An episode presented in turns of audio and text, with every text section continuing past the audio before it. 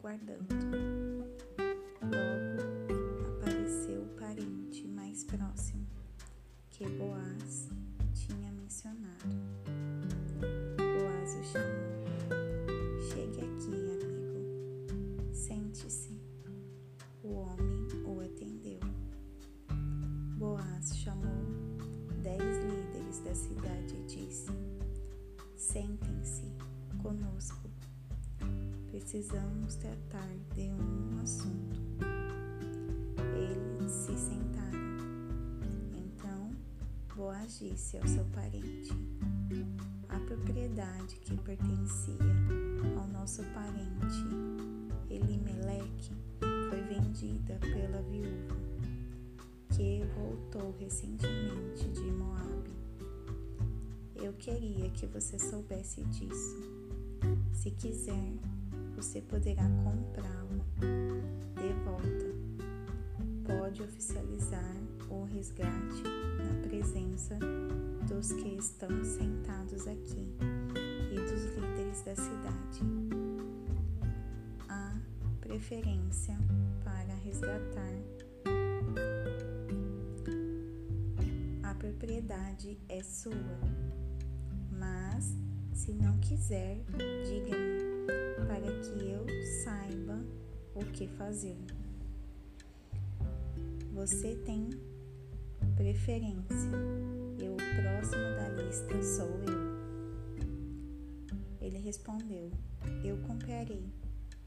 Boaz acrescentou: Sem dúvida, você está ciente de que, quando você comprar o campo de Noemi, terá de assumir Ruth, a Moabita, viúva de nosso falecido parente, como parte da responsabilidade de resgatador, e ter filhos com ela para manter a herança da família. Mas aí o homem disse: Nesse caso, não posso resgatar a propriedade porque estaria arriscando o que já é minha herança. Você está livre para fazê-lo. Cedo meus direitos, pois não posso resgatá-la. Antigamente, em Israel, era assim que se tratavam negócios de propriedades e herança. O homem ficava as próprias o homem tirava as próprias sandálias e as entregava para outra pessoa. Em Israel, isso correspondia a um selo oficial ou uma assinatura.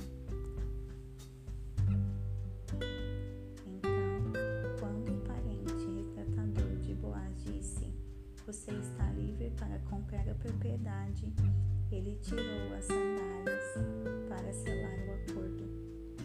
No mesmo dia, Boaz declarou aos líderes e a todos os habitantes da cidade que estavam na praça: Vocês são testemunhas de que comprei de Noemi tudo que pertencia a Elimeleque, a Quilion e a Malom.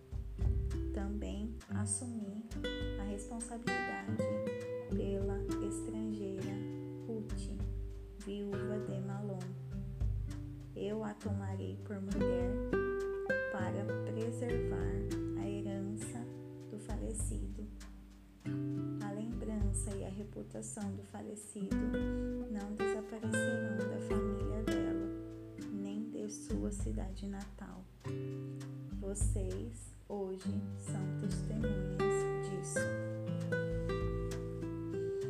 O povo da cidade e os líderes concordaram: sim, somos testemunhas, que o Eterno torne esta mulher que entre, que entra em sua família, como Raquel e Lia, as mulheres que constituíram a família de Israel que o Eterno o torne uma coluna em Efrata e famoso em Belém, que os filhos concedidos a você pelo Eterno por meio dessa jovem constituam uma família tão forte quanto a de Pérez, filho que Tamar deu a Judá. Casou-se com Ruth. Ela passou a ser sua mulher. Ele teve relações com ela e, pela graça do Eterno, ela engravidou e deu à luz um filho. As mulheres da cidade disseram a Noemi: Bendito seja o Eterno, ele não deixou você sem descendente cresça e seja respeitado em Israel.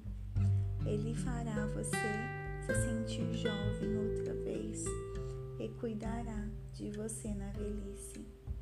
E sua nora, que o trouxe ao mundo e a ama tanto, sem dúvida é uma bênção maior que sete filhos. Noemi pegou o menino e o segurou no colo, acariciou-o, beijou-o e cuidou dele com todo carinho. As vizinhas começaram a chamá-lo o menino da Noemi, mas seu nome verdadeiro era Obed. Obed foi o pai de Jessé e Jessé foi pai de Davi. Esta é a descendência de Pérez. Pérez foi o pai de Esrom. Esrom foi pai de Rão. Rão foi pai de Aminadab. Aminadab foi pai de Naasson. Naasson foi pai de Salmão. Salmão foi pai de Boaz. Boaz foi pai de Obed. Obed foi pai de Gesem. Gesem foi pai de Davi.